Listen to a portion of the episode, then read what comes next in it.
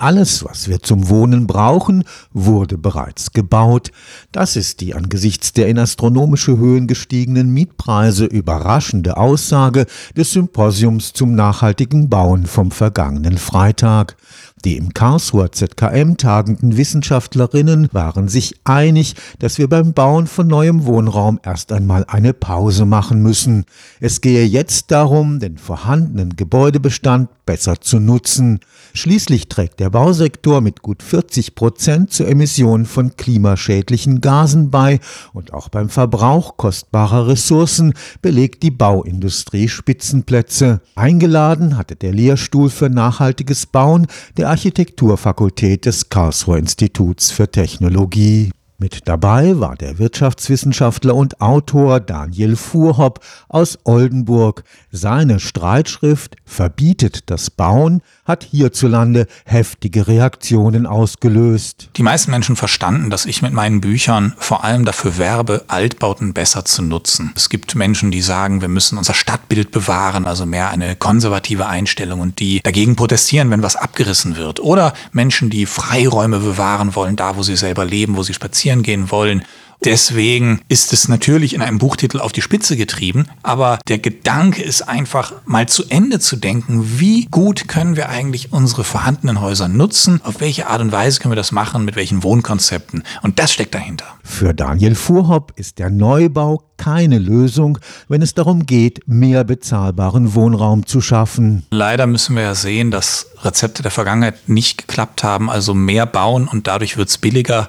Das hat nicht funktioniert. Seit 2009 hat sich die Zahl der Wohnungen, die jedes Jahr gebaut wird, verdoppelt von 150 auf 300.000. Genau in der Zeit sind die Preise so stark gestiegen wie nie zuvor und wenn man die Bevölkerungszahl anguckt, die hat sich nicht so wahnsinnig verändert in dieser Zeit, trotz der Jahre 2015, 16, wo viele Flüchtlinge da waren. Aber es wurden weit mehr Wohnungen gebaut, als rein rechnerisch benötigt würden. Also muss man nochmal genauer hinschauen. Das, was heutzutage gebaut wird, wenn das von privaten Entwicklern gebaut wird im Hochpreissegment, dann steht es eventuell sogar hinterher noch leer, weil das irgendeine Zweit- oder Drittwohnung für jemand ist. Umbau und Umnutzung sind für Fuhrhopp der richtigere Weg zu einer ressourcenschonenden Befriedigung des Wohnbedarfs in Deutschland. Wenn wir neu bauen, dann bitte möglichst sozial, von kommunalen Gesellschaften, Genossenschaften und dann auch möglichst umweltverträglich. Also Aufstocken von Supermärkten, Aufstocken von Büros oder Wohnungen. Auch das ist tendenziell preisgünstiger oder eben hier und da mal Umnutzen von Büros. Und dann zusätzlich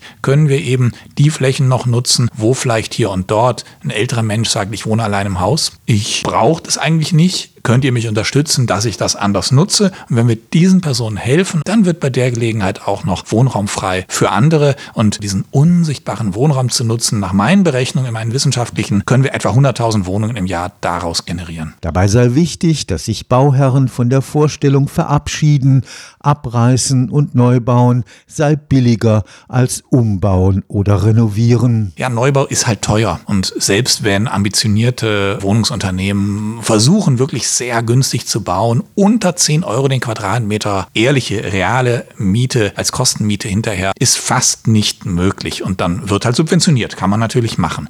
Dagegen ist es tendenziell immer günstiger, wenn wir vorhandene Gebäude nehmen und auf verschiedene Art und Weisen dort eben einfach schauen, was können wir benutzen, können wir Leerstand wieder neu nutzen. Ein Expertinnengremium aus sechs Forschungsinstitutionen hat Empfehlungen veröffentlicht, wie ein flächen- und ressourcensparendes Wohnen umgesetzt werden kann. Ich habe so eine flapsige Formel, erstmal 3U, ja. Also wer allein in einer großen Wohnung oder einem großen Haus wohnt, der hat vielleicht eine von drei Wünschen, entweder Untermieter aufzunehmen, also die dann vielleicht im Haushalt helfen, oder umzuziehen in eine kleinere Wohnung ist allerdings sehr trickig, sage ich schon mal, sehr schwierig, würde ich nicht so als erste Option sehen. Oder umzubauen, also vielleicht das Haus zu teilen und dann äh, wohnt äh, der eine links und der andere rechts, ja.